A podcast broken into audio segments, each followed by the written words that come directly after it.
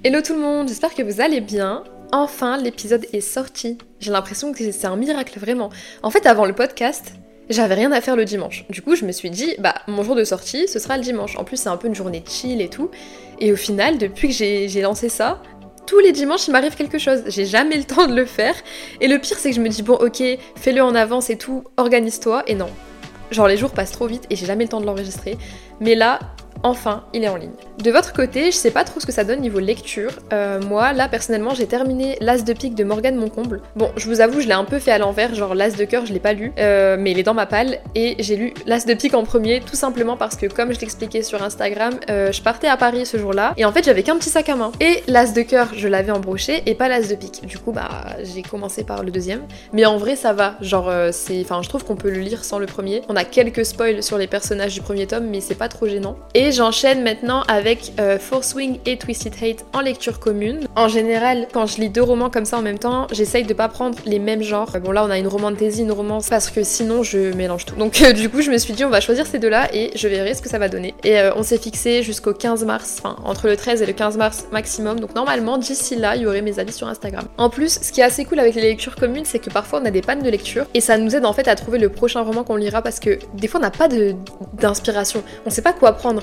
Soit parce que bah on a lu un roman qui nous a captivé tellement fort que c'est dur de replonger dans une nouvelle histoire, euh, soit on fait juste une petite pause et au final ça se transforme en, en, semaines et en mois et du coup on a du mal à s'y remettre. Moi personnellement ça m'arrive à chaque fois que j'aime pas en fait ma lecture. Quand c'est comme ça je me force à terminer les dernières pages et tout et du coup ça me met la flemme à entamer un nouveau livre. Bon heureusement ça m'arrive pas souvent mais franchement c'est hyper chiant. Et c'est pour cette raison aussi que je me suis dit mais pourquoi pas faire des épisodes un peu retour lecture? En plus il y a pas mal de filles qui ont voté sur mon sondage euh, en disant que les avis lecture ça les intéressé euh, et, le lier justement en panne de lecture. D'où le titre, panne de lecture, je te parle de Campus Driver de CS Quill. Donc pour faire bref, je vais commencer par te parler de l'histoire globale de la saga, euh, des différents tomes un peu plus en détail, etc., etc. Après, je vous avoue, je les ai lus il y a un moment, donc je vais essayer de m'en rappeler le plus précisément possible, mais euh, je promets rien. Il y aura pas trop de détails non plus parce que c'est pas une lecture à chaud en fait, mais je vais faire au mieux. Et évidemment, je tiens à préciser quand même, je ferai en sorte de ne pas avoir de spoil. Bon, là déjà dans cet épisode, il n'y en aura pas, et si jamais j'en sors par la suite et que je suis entre guillemets obligé de parler d'une scène euh, précise qui est donc un spoil, je le préciserai en début d'épisode. Donc pas d'inquiétude,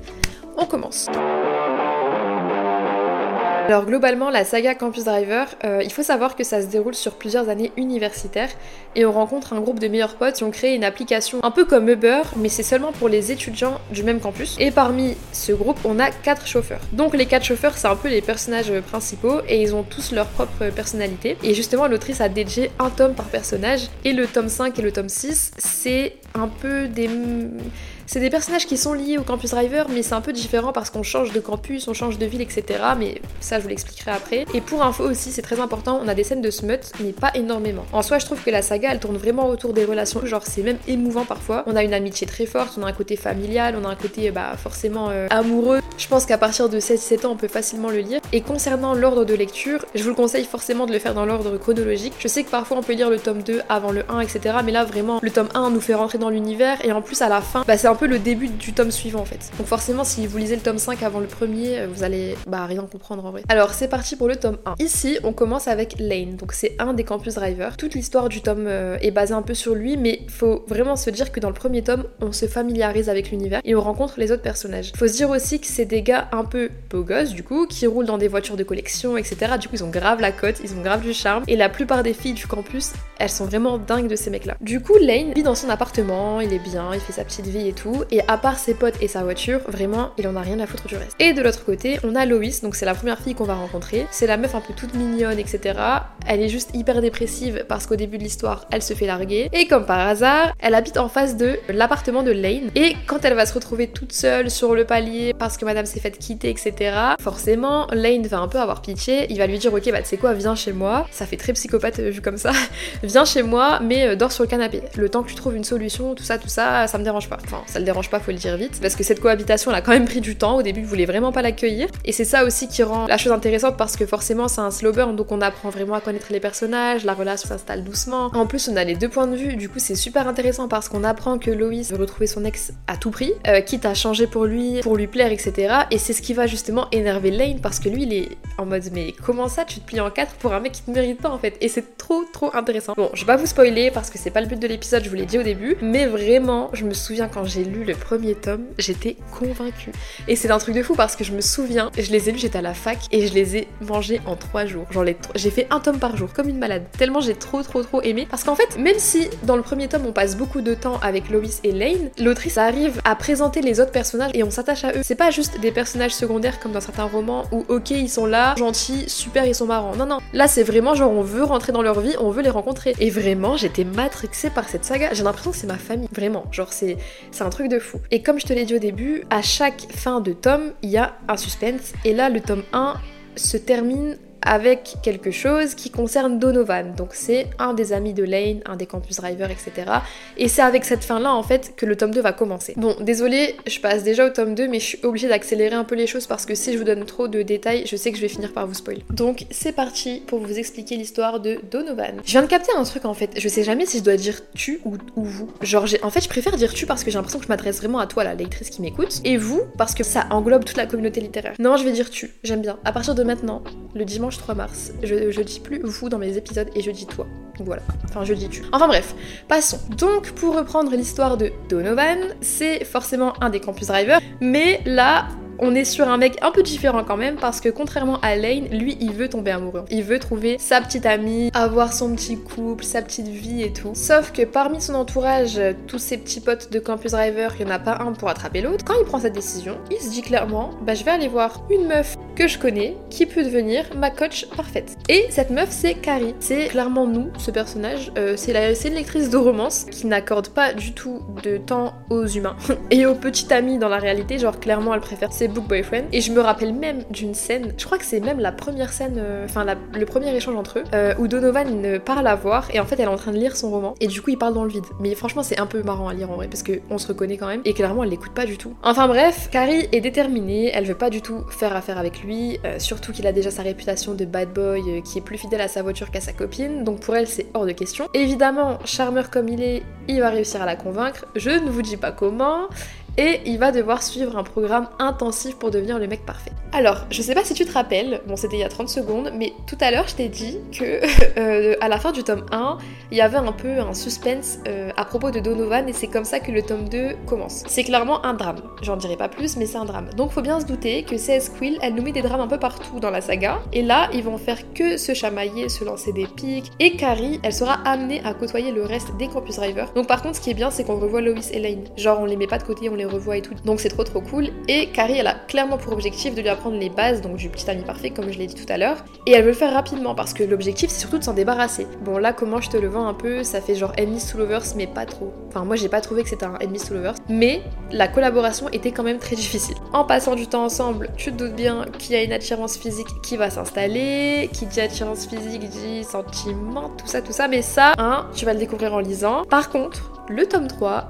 là mon gars, on est sur un Enemies to Lovers de ouf. Et justement, c'est la fin du tome 2 qui va l'annoncer. Je tiens à préciser que le tome 3 c'est mon préféré. Mais oh, qu'est-ce que j'ai aimé ce roman, c'est un truc de fou. Et même là, après avoir lu les 5, c'est mon coup de cœur de dingue. Genre, Limite, j'aimerais que ce soit juste un livre. Comme ça, je pourrais le conseiller à tout le monde et il n'y a pas juste les deux premiers tomes à lire avant. Mais, euh, mais vraiment, la relation, le contexte, les personnages. Oh non, c'est trop, j'ai trop aimé. Et là, c'est l'histoire de Lewis. Euh... je, eh, je rigole juste en pensant à ce personnage. C'est vraiment une pépite. Donc, cette année-là, le groupe recherche une nouvelle personne pour intégrer les campus drivers. Et un beau jour, sur le parking de la fac, il y a une nouvelle voiture de collection qui débarque. Donc là, forcément, ça attire un peu l'œil des garçons et tout. Et c'est une meuf qui en sort, qui s'appelle Alors, j'espère que ça se dit comme ça, je suis désolée si je le prononce mal, c'est Amy, Amy. Enfin, moi j'aime bien dire Amy. En tout cas, Amy, en tout cas, contrairement à Carrie qui était un petit peu euh, plus féminine et euh, douce, euh, là on a un personnage qui a un caractère et un côté masculin. Et qui est remplie de problèmes. Genre vraiment, c'est, euh, je crois que c'est pour ça en fait que c'est ma préférée. Elle vient juste faire ses études pour se ranger à la base, donc elle entre dans ce, campus pour une nouvelle année, et l'objectif c'est clairement ses études, son petit job de mécanicienne qu'elle fait à côté, et de plus faire de conneries. C'est vraiment un élément essentiel pour les garçons, et c'est pour ça qu'ils vont demander à Lewis de la persuader de faire partie de cette bande-là. En soi, elle, elle est ok, sauf que leurs règles ça lui convient pas du tout, genre c'est une autre histoire. Donc là, quand elle commence à en faire qu'à sa tête, euh, Lewis il voit en elle vraiment une liste de il la trouve complètement zinzin, il a aucune patience avec elle et surtout, euh, comme Enfin, en fait, leur, application des campus drivers, c'est un peu leur entreprise, genre c'est leur bébé. Et comme il y tient, il a pas envie en fait de l'apprendre. Il veut pas qu'elle vienne foutre le bordel dans tout ça. Là, pour le coup, on a une vraie relation enemies to lovers, donc euh, très explosive. Ils vont vivre des moments super marquants. En fait, ce qui est trop bien, c'est qu'ils ont peur tous les deux de leurs sentiments. Quand ils vont se rendre compte, parce qu'encore une fois, on a les deux points de vue. Bah, de toute façon, c'est dans tous les tomes en fait. On a tout le temps le point de vue masculin, le point de vue féminin. Et quand Lewis et Amy vont prendre conscience de l'amour naissant entre guillemets, ils vont s'auto-mettre des bâtons dans les roues. Genre, ils vont se dire euh, ah tiens, un problème, je le prends. Ah, une épreuve, je la prends. C'est hyper mouvementé et encore plus que les deux premiers tomes. Genre euh, là, encore une fois, t'as qu'une envie, c'est de lire la suite, la suite, la suite, la suite. En plus de ça, Lewis, c'est vraiment un personnage marquant parce que si tu lis ou si t'as déjà lu la saga, tu verras que Lewis a son expression favorite, c'est une honte. À chaque fois que quelqu'un dit ou fait quelque chose de fou, il va sortir, c'est une honte. C'est vraiment marqué dans toute la saga, genre jusqu'à la fin du tome 5, on le retrouve et c'est trop bien. Enfin bref, là pour le coup, à la fin du tome 3, on n'est pas sur une fin mystérieuse, bon c'est pas un spoil, mais euh, clairement comme ils ont chacun leur meuf et tout, ils vont décider bah, de continuer leur chemin séparément. Mais non, il y a un tome 4 qui sort et qui s'appelle Love Machine. Pourquoi Love Machine? Parce que lors de cette rentrée universitaire, on va avoir un nouveau partenariat. En fait, les campus drivers des trois premiers tomes, euh, ils vont décider de se lier à la Love Machine, donc c'est clairement mythique, mais euh, pour les étudiants, et en plus de ça, tu fais un date dans une voiture de collection, c'est un peu l'originalité. Et les chauffeurs du tome 4, qui sont dans un campus différent, je sais plus c'est lequel, mais euh, je crois que c'est Miami. L'idée c'est de conduire les étudiants pas seulement chez eux, mais aussi lors de leur premier date, leur premier encart. Et du coup, c'est trop marrant parce que, en fait, ça part d'un bon sentiment à la base, genre c'est mignon. Sauf que quand on rencontre Raphaël, donc le personnage du 4, on comprend que c'est pas mignon du tout. Lui, il a qu'une envie, c'est juste de conduire et pas d'avoir deux personnes derrière là en train de s'embrasser de se draguer, etc. Genre lui, c'est pas du tout son délire. Au niveau de la fille, on a Juliette qui, elle non plus, n'est pas du tout emballée, que ce soit pour les rendez-vous amoureux ou juste monter dans une voiture. Pourquoi Je te le dis pas, tu le découvriras, mais en gros, elle a un peu un trauma par rapport à ça et du coup, elle a trop peur de la vitesse, elle a trop peur des voitures. Mais sa famille veut absolument qu'elle reprenne confiance. Ses frères et sa sœur ont décidé de lui forcer un peu la main et ils sont persuadés que ça va lui faire un grand bien, que ça va l'aider à passer au-dessus de ses traumas. En plus, elle va rencontrer un garçon, machin, machin. Et en plus de sa famille, on a sa meilleure pote complètement dingue elle aussi, qui s'appelle Tori et qui est un peu mystique sur les bords. Genre, elle est persuadée que si tu bois une de ses potions, ben tu vas euh, plus avoir peur de la voiture et en plus, t'auras le rencard de ta vie. Donc, on commence par plein d'épreuves. En fait, clairement, on va suivre le parcours de Raphaël et on va suivre le parcours de Juliette et les deux vont se rencontrer. Raphaël va devenir le chauffeur de Juliette, donc c'est assez marrant parce que forcément, lui, il va être saoulé par son comportement et elle, elle va en avoir marre de lui aussi parce qu'il reste, il respecte pas à la base son traumatisme. Bon, tu te doutes bien encore une fois que CS Quill va nous trouver un petit micmac pour que les deux s'entendent, et c'est tout simplement parce que Raphaël en aura marre d'elle et du coup il va décider de l'aider. Et l'aide, elle passe par des rendez-vous en voiture, donc là c'est pas pour se draguer, mais c'est juste pour qu'elle réussisse à passer au-dessus de ses craintes. Et tu le devines facilement, ce qui va se passer par la suite. Donc on perd pas de temps, on passe au dernier tome. Alors préparez-vous, niveau drama, il y a pas pire.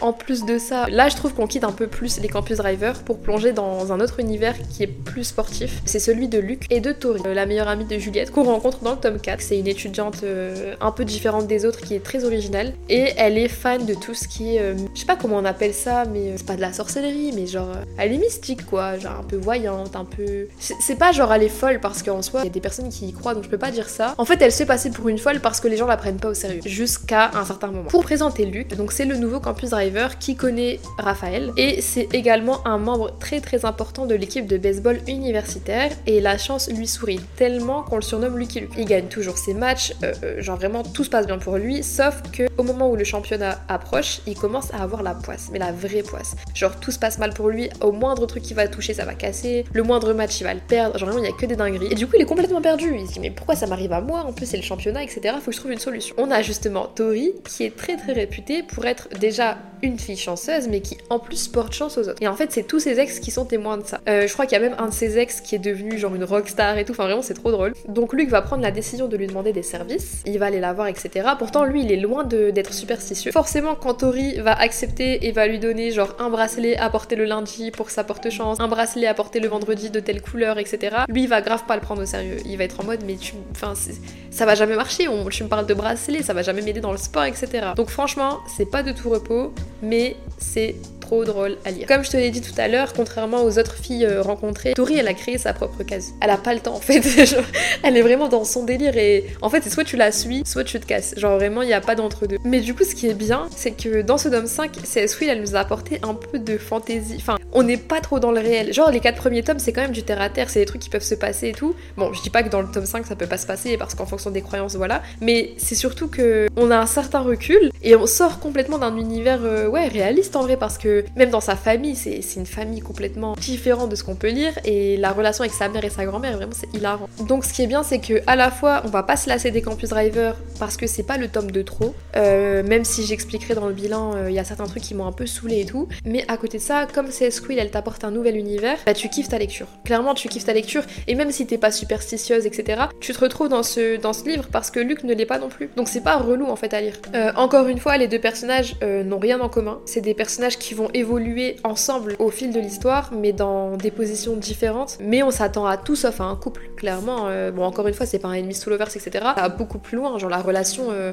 elle est trop bien construite. Et j'ai bien aimé, en fait, le fait que ce soit elle qui aide le mec. Ou comme Donovan et Carrie, mais c'est encore différent. Parce que Donovan et Carrie, en vrai, c'est pour un objectif un peu personnel. Carrie, elle veut juste s'en débarrasser, et euh, Donovan, il veut juste devenir le mec parfait. Alors que là, tu vois que Luke veut vraiment retrouver sa vie d'avant, et Tori, elle fait un peu un travail psychologique. C'est pas juste ok viens on t'entraîne à la salle de sport. Non, non, c'est franchement c'est plus profond que ça et du coup ça apporte un charme à l'histoire. Donc pour faire un petit bilan, je ne sais pas j'ai parlé de combien de temps mais j'espère que ce sera pas trop long. Mais euh, tout ça pour te dire que c'est clairement une de mes sagas préférées. Bon, déjà avec l'univers un peu masculin, genre des voitures de collection et tout, je suis trop fan. Mais le fait d'avoir des romances différentes à chaque tome, bah c'est encore mieux. Bon j'avoue que le tome 2 ça restera mon préféré des 5 et que à la fin, donc c'est ce que je disais tout à l'heure, j'étais quand même contente que ça se termine. En fait c'est frustrant parce que en même temps si demain il y a un tome 6 qui sort je vais l'acheter direct. Et en même temps, quand j'ai terminé le tome 5, je me suis dit, ok, c'est cool, ça se termine. Genre, ça y est, basta. Parce qu'il y a quand même des choses qui sont redondantes. C'est pas la plume de l'autrice qui est chiante, c'est vraiment le fait que bah, c'est des êtres humains. Que ce soit le tome 1 ou le tome 5, euh, Lewis sera le même, Donovan sera le même. Ils ont certes évolué parce qu'ils sont en couple et tout. Donc en fait, toi, tu changes de personnage, etc. Tu rentres dans d'autres univers